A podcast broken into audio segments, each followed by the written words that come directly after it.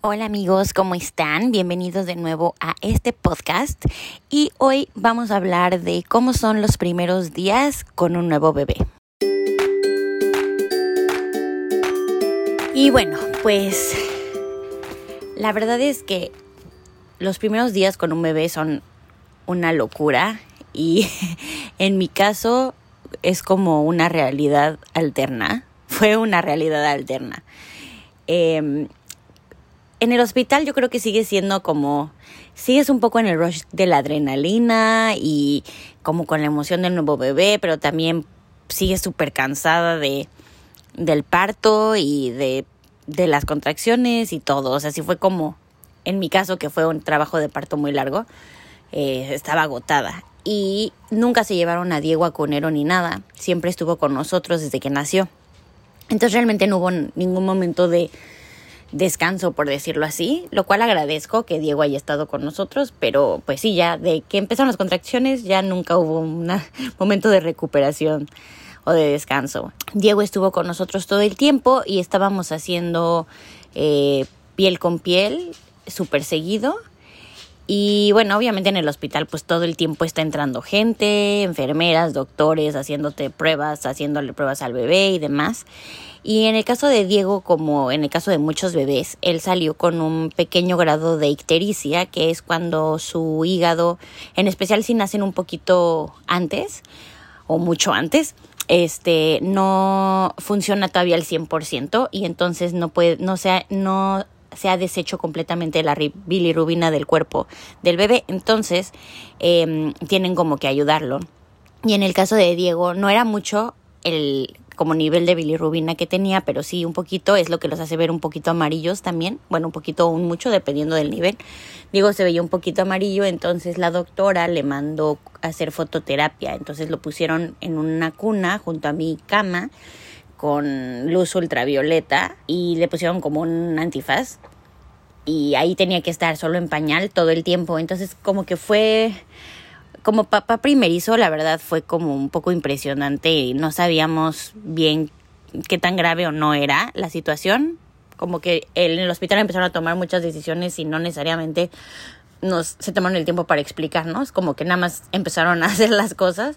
Entonces, como que obviamente sí nos preocupamos un poco y aparte pues nos, nos puso un poco tristes que, que pues Diego iba a tener que estar ahí y no íbamos a poder seguir haciendo piel con piel y nada, pero la verdad es que agradecimos que no se lo llevaron, por ejemplo, a terapia intensiva de bebés, ¿no? Siempre estuvo en nuestro cuarto, entonces bueno, sabíamos que no era el peor escenario, pero pues como que tú quieres que todo fluya súper bien con el bebé y que no haya nada que salga mal y cuando las cosas empiezan no a salir perfectas, pues sí te preocupas como papá de primerizo, ¿no?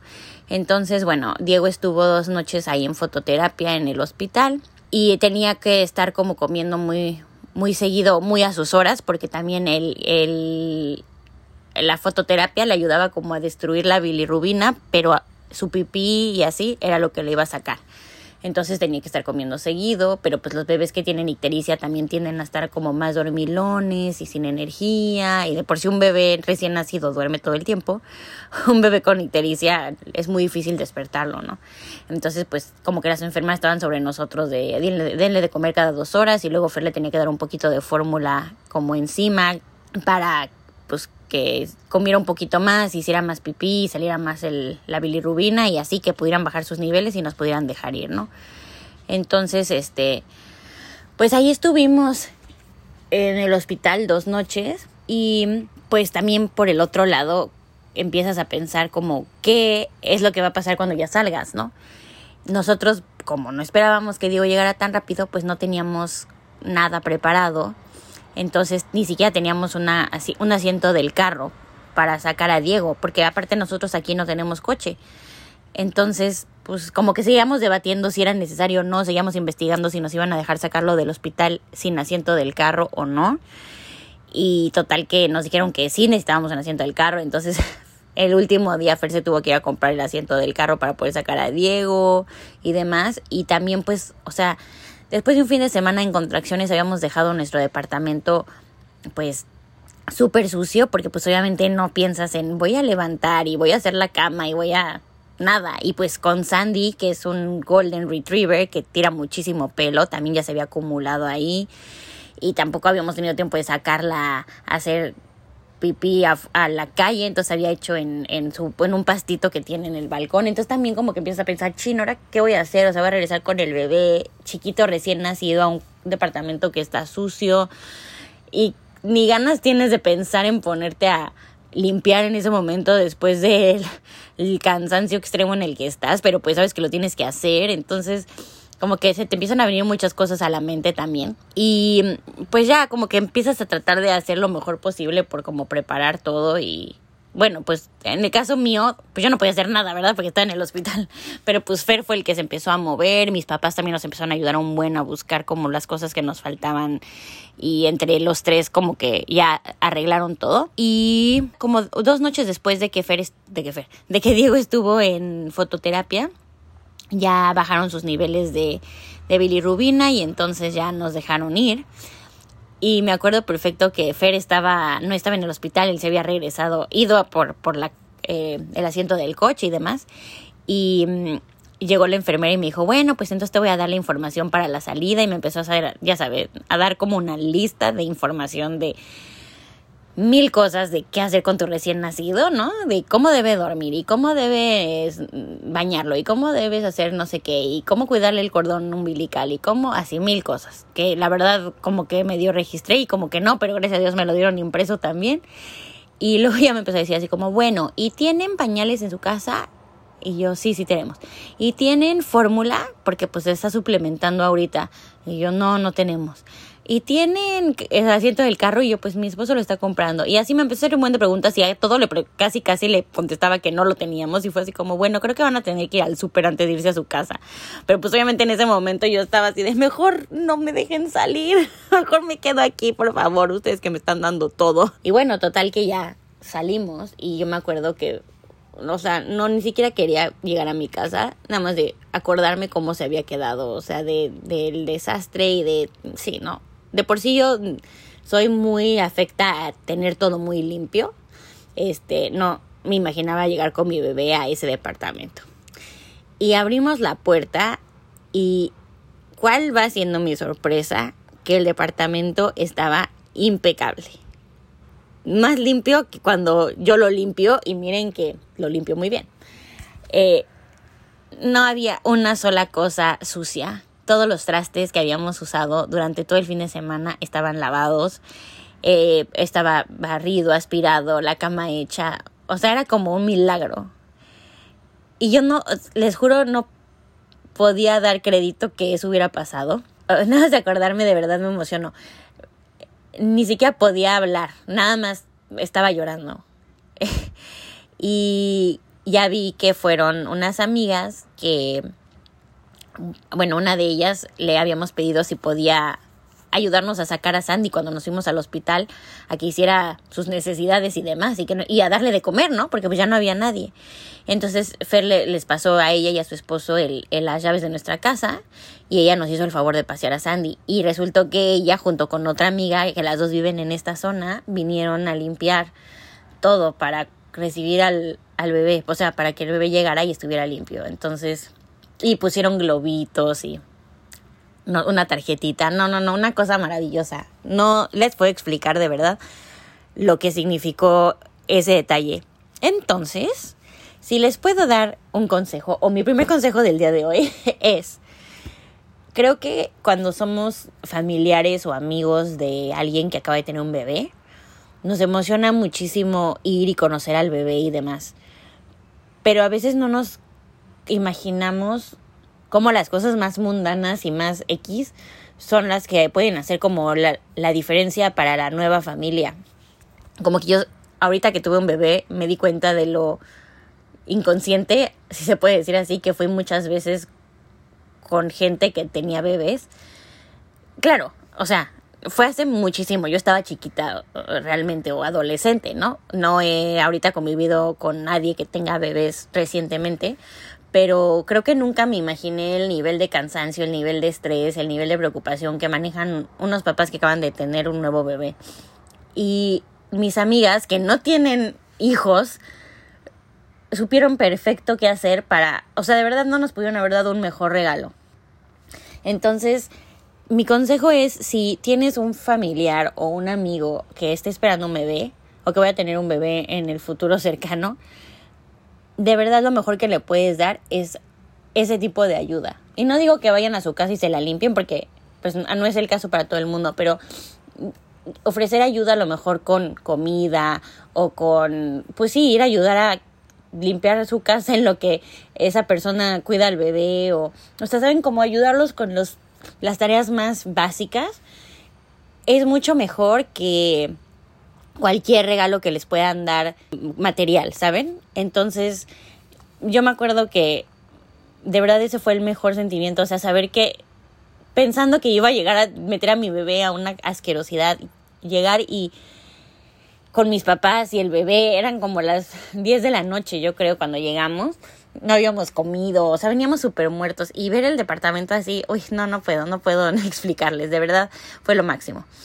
Entonces, bueno, pues ya estábamos muy contentos con nuestro nuevo bebé y al mismo tiempo aterrados. O sea, me acuerdo que estábamos pidiendo el súper y, y, bueno, pues hay que pedir fórmula y qué más pedimos y como que sacando lo que teníamos para pues allá acomodarnos con nuestro bebé y te entra como un pánico de, Dios mío, ¿quién? O sea, lo que yo pensé era, ¿quién en su sano juicio pensó que era una buena idea darme un bebé? Y dejarme ir, no tengo ni idea qué estoy haciendo. O sea, no importa la edad que tengas, antes de tener un bebé, sigue siendo hijo, siento yo. Estás como en ese punto, sigue siendo como, no puedo decir niño, pero te cambia la vida en un segundo, aún estando embarazada, que sabes que viene un bebé, no creo que visualices realmente lo que es ya cuando lo tienes y toda la responsabilidad recae en ti.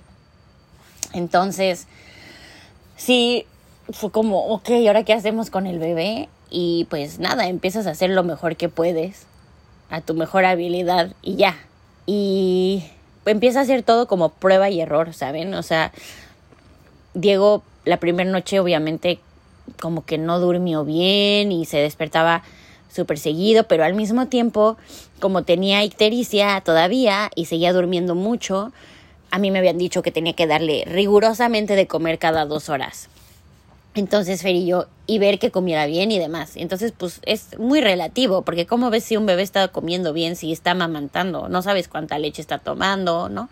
Entonces tienes que basarte mucho en cuánto tiempo está, está amamantando. Entonces, Fer y yo bajamos una aplicación en la que te registrábamos cuánto tomaba de un lado, cuánto tomaba del otro y cada cuánto tomaba. Y, y también tienes que estar súper pendiente de cuántas veces este, tiene pañales sucios y cuántas veces son nada más pipí, cuántas veces son popó y así en especial la primera semana, ¿no? Porque es como crítica para la ictericia. Entonces, este, como que fue también eso muy desgastante porque no puedes como nada más dejarte ir y, y hacer lo, lo, que sea que suceda. No, tienes que ser como muy riguroso o al menos eso nos hicieron sentir a nosotros, ¿no?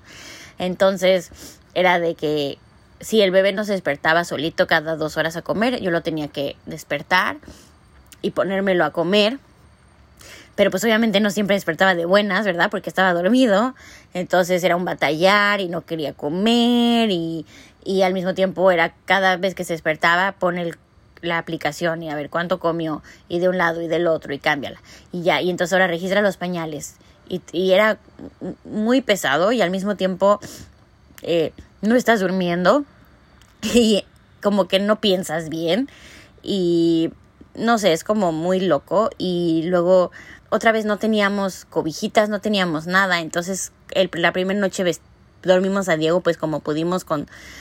Aparte como era prematuro no le quedaba nada de ropa, entonces pues como lo poquito que le quedaba y, y también eh, experimentando, ¿no? De que aquí le llaman como swaddle, pero es como el equivalente de en México que lo haces como taquito y que le amarras como las, los brazos, eso a los bebés los hace sentir muy seguros porque tienen una cosa que es como un reflejo y se espantan, como que se espantan y mueven sus manos y entonces se espantan ellos mismos con sus manos y se despiertan.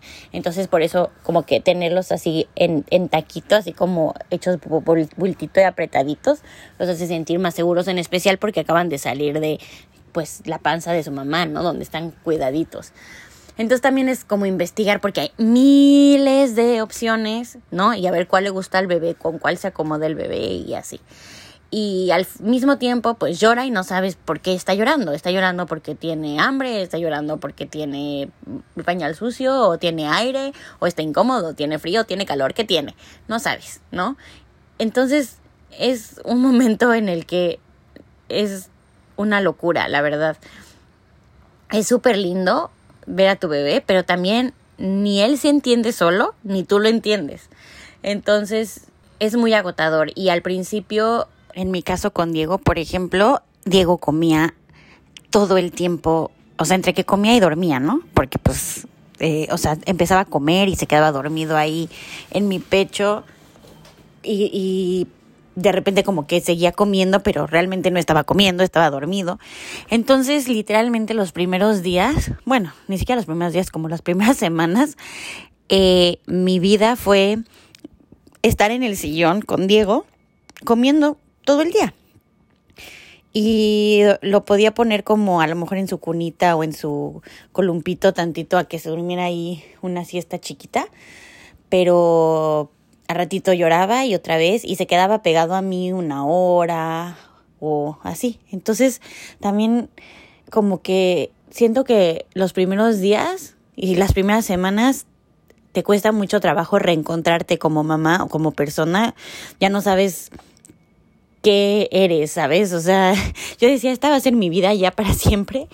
O por cuánto tiempo va a ser mi vida no hacer nada más que amamantar a mi bebé y la verdad es que sí los, bueno, en mi caso, yo sí, esos primeros días me pregunté mucho si iba a sobrevivir la lactancia, o sea, porque literalmente no podía hacer nada más que lactar, no podía hacer nada más que darle comer a Diego, entonces dije, no, o sea, obviamente yo sabía todos los beneficios de darle mi leche y, y eso es lo que me motivaba a, a seguir y, y a darle, a darme ánimos y a darme fuerzas y todo, pero, pero sí dices, no puede ser, o sea, ¿qué es esto? Y, y es muy, es muy complicado, la verdad, o sea, creo que es muy importante dar chance que las mamás sientan lo que tienen que sentir porque en mi caso, por ejemplo, yo me sentía muy culpable y yo creo que le pasa a muchas mamás de sentirme desesperada o sentirme harta o sentirme enojada o sentirme no así todo el tiempo feliz de, de estar con mi bebé y, o sea, lo amo y lo adoro y es lo mejor que me ha pasado, pero había momentos que decía, ¿qué es esto? O sea, ¿saben? Y supongo que a todas las mamás les pasa a mayor menor grado, pues digo, por eso existe la depresión postparto y demás, ¿no? Y yo no considero que haya pasado por depresión como tal, pero sí fueron semanas y días muy difíciles porque pues es algo nuevo y aparte de todo está súper hormonal, o sea, yo lloraba por todo, o sea, por la hormona, lloraba por cansancio, lloraba por mil cosas y, y o sea, me sentía súper llena de amor y felicidad y veía a mi bebé, lo amaba, o sea, lo bueno, lo amo con todo mi ser, pero al mismo tiempo también, o sea, había momentos que decía, ya, por favor, o sea, duérmete, déjame descansar tantito, ya deja de comer tantito, o sea, necesito un segundo para volverme a sentir yo, el, la yo que era antes, ¿no? Y al mismo tiempo dices, ¿cómo puedo ser tan nefasta de estar sintiendo esto con mi bebé que esperé tanto tiempo y que nueve meses lo tuve y me imaginé este momento? Pero también, pues no es como te lo imaginas en cierta forma, o sea, no es nada más llegar con tu bebé y, y ay, qué bonito, y come tantito, y ahora ya lo acosté, y qué bonito está dormido.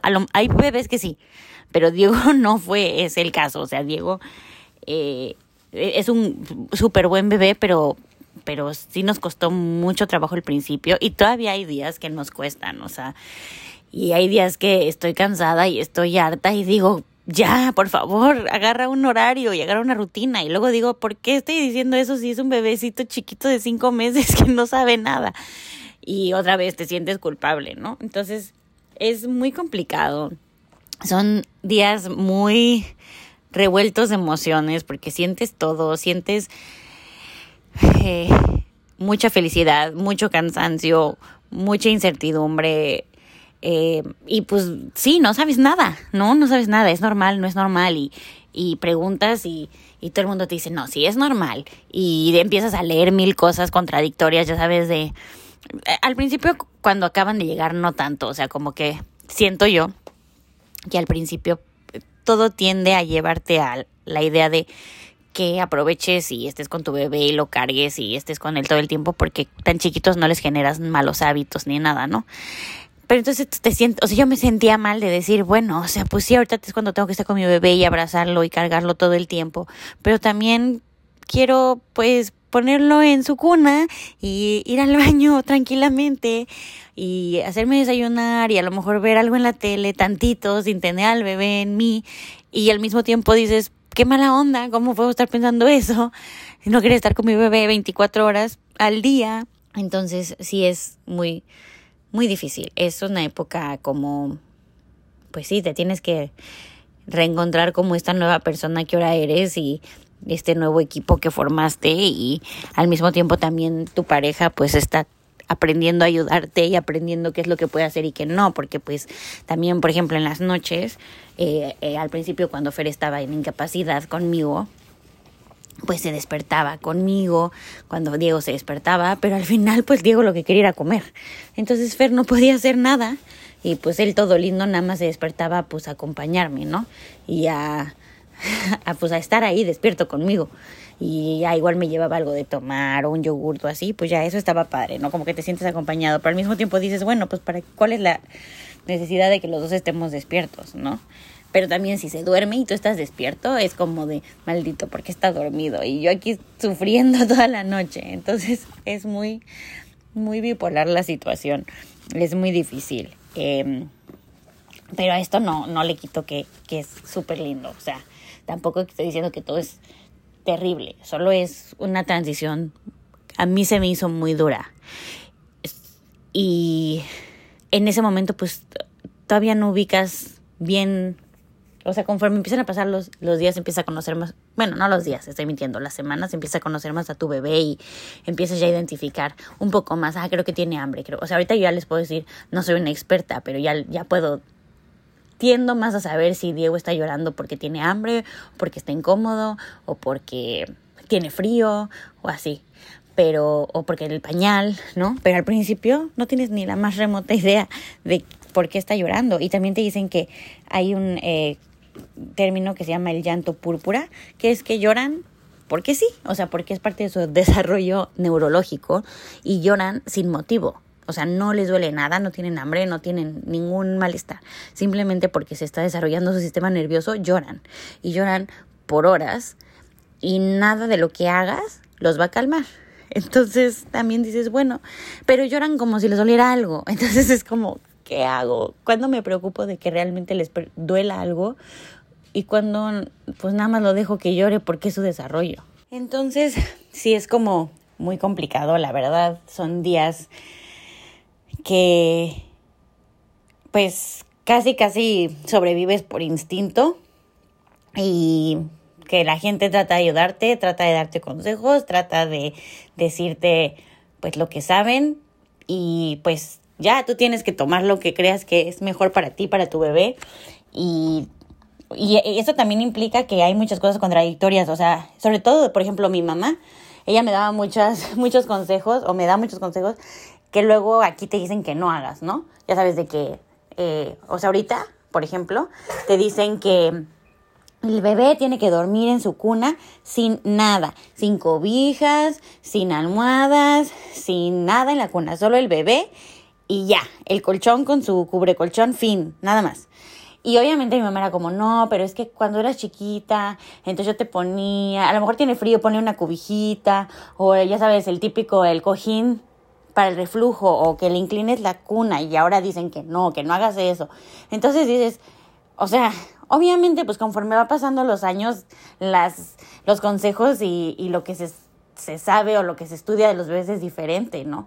Pero también dices, bueno, si a mi mamá, si mamá lo hizo conmigo y no estoy bien, ¿no? ¿Qué tan malo puede ser? Y también hay momentos que ya estás tan desesperado que dices lo que sea, voy a intentar lo que sea, pero dices, no, ¿qué tal que ya sabes, mi bebé se asfixia porque le puse una cobija. Entonces es muy difícil. Es muy difícil.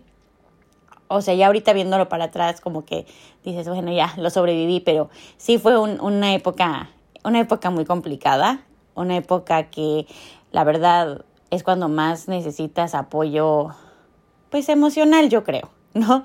Eh, eh, apapacho y, o sea, en mi caso, pues yo siempre sentía que tenía que verme feliz y verme que tenía todo bajo control y y, recibir gente porque también quería que mis amigos conocieran al bebé y obviamente cuando venía alguien a conocer al bebé pues quería limpiar la casa y tenerlos todo y, y nadie me lo pedía, ¿eh? o sea la verdad nuestros amigos fueron súper conscientes en cuanto a que siempre nos respetaron nuestro espacio y nos decían así de queremos conocer a Diego pero ustedes díganos cuando estén listos, no queremos ahorita presionarlos y se esperaron un buen hasta que como que ya nos estabilizamos y digo, ya los empezamos a invitar como a las, yo creo, dos semanas de Diego. Y obviamente todos nos decían, no se preocupen de que, o sea, nada más vamos a visitarlos, a ver a Diego, no, no vamos a, cenar ni nada.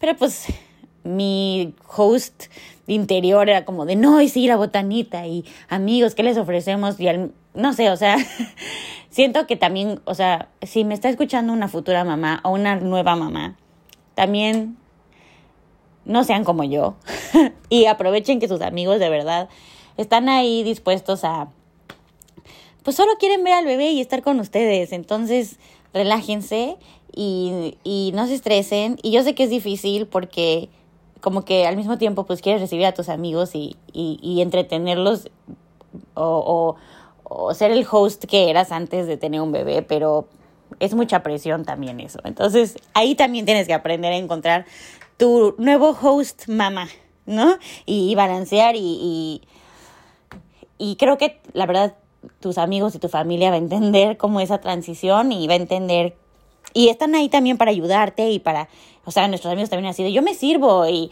yo, es más, yo les sirvo a ustedes, ya saben, pero para mí fue algo difícil como no, no ser yo la que estuviera a cargo cuando alguien venía, ¿no?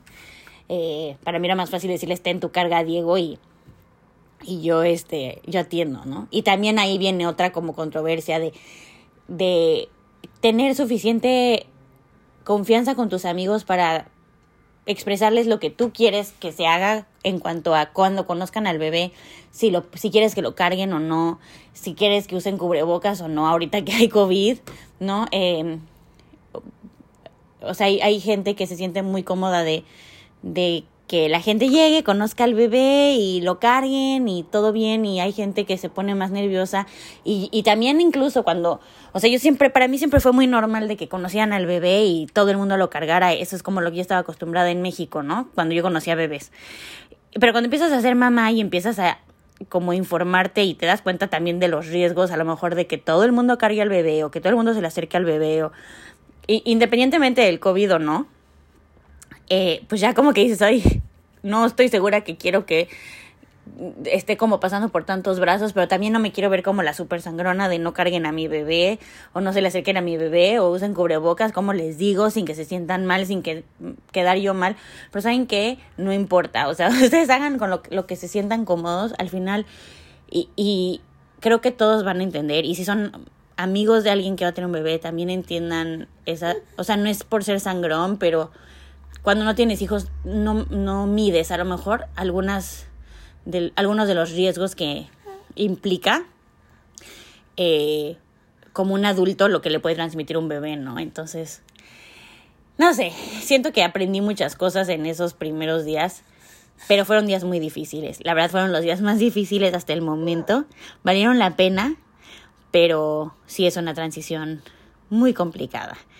Eh, pero va, va, va haciéndose más fácil. Y luego vuelve a hacerse complicado y luego vuelve a hacerse más fácil. Pero, pero bueno, es parte de aprender a ser mamá. Y pues ya, eso es todo por hoy, amigos. Espero no haber dado muchas vueltas en mi narración y que les sirva de alguna manera a quien esté escuchando. Y pues nada, muchas gracias por estar una vez más conmigo y nos vemos la próxima semana. Bye.